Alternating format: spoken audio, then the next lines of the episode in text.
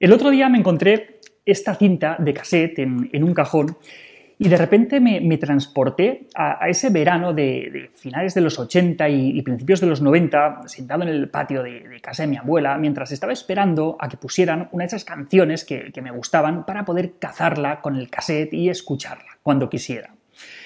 Y de repente, pues unos recuerdos sacaron a otros y empecé a pensar cómo eran las cosas y cómo han cambiado. Puse esto en Instagram y por lo que veo no soy el único que piensa de la misma manera. Vamos a ver.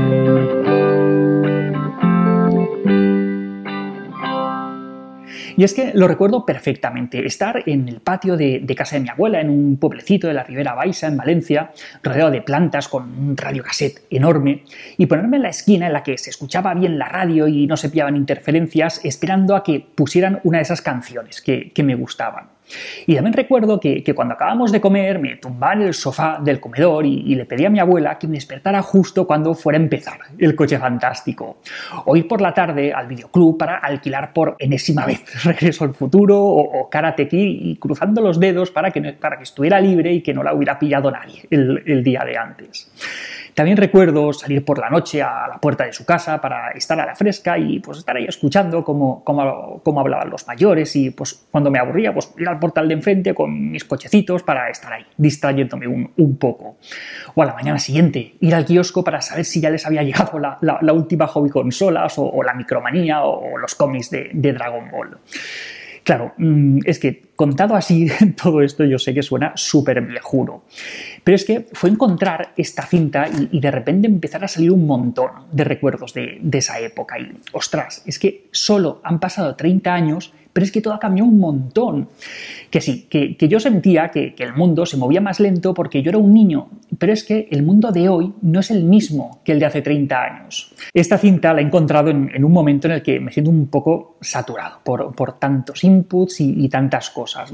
Tengo la sensación de, que cada vez más vivimos en una época en la que nuestra atención tiene un precio y diferentes empresas de distintos sectores se pelean por nuestra atención. Esto es lo que muchos han llamado la economía de la atención. Nuestro día tiene 24 horas y de esas 24 horas un buen puñado las deberíamos pasar durmiendo, descansando. Nuestro tiempo productivo es limitado y la cantidad de estímulos a los que podemos atender, a los que podemos hacer caso, también es limitada esa capacidad y, no podemos con, con todo. Y cada vez tenemos que prestar atención a más cosas en el mismo tiempo y eso es agotador nos estamos acostumbrando a, un nivel de velocidad, a un nivel de estimulación, de, inmediatez que, se nos está indigestando un poco.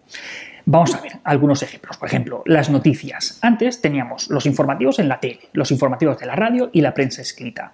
Y teniendo en cuenta que existían varias televisiones, varias emisoras de radio y varios periódicos, es una cantidad de información que, ya podía costar de, procesar en su momento.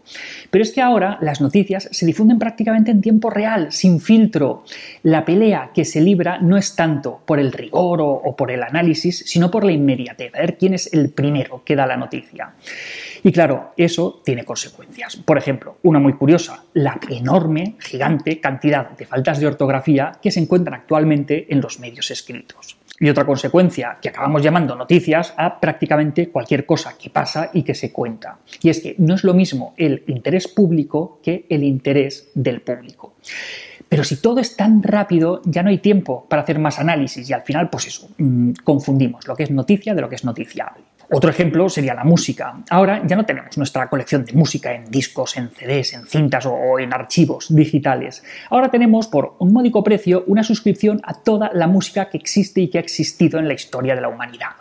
Hay tanta oferta que no sabemos ya ni siquiera qué escuchar y al final pues acabamos escuchando las listas que otros han hecho. Vamos, que paradójicamente volvemos otra vez a lo que me echen de, las emisoras musicales de siempre.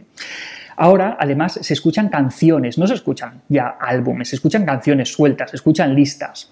La música ha pasado de, ser un bien cultural a ser un producto más que, acabamos consumiendo de manera compulsiva. De hecho, un, dato curioso es que la duración media de las canciones no ha hecho más que reducirse desde hace algunas décadas y cada vez estas canciones son más cortas. ¿Por qué? Pues porque nuestra capacidad de atención no da para temas de más de tres minutos. Así que la oferta cambia. Canciones sencillas, canciones cortitas, para que mantengamos nuestra atención y no le demos al skip para saltar a la siguiente canción. Y esto que pasa con la música pasa exactamente lo mismo con el cine. Ahora en cualquier plataforma de vídeo tenemos más contenido del que podamos ver en 20 vidas juntas. Y nosotros, ilusos, pensamos que podemos estar al día de las pelis y de las series. Ja. El teléfono móvil y, la mensajería instantánea, pues sí, que, que, molan mucho, están genial, nos facilitan estar en contacto con la gente importante para nosotros. pero es que a veces acaba siendo otra fuente de ruido. Se espera de nosotros que estemos siempre disponibles y si hay cheque azul, ¿por qué narices no me has contestado al mensaje? Ostras, que, que vale que, que, tener que estar en casa al lado de un teléfono que está atado a la pared por un cable, pues no es lo ideal. Yo hace más de 10 años que, no tengo teléfono fijo, ni ganas.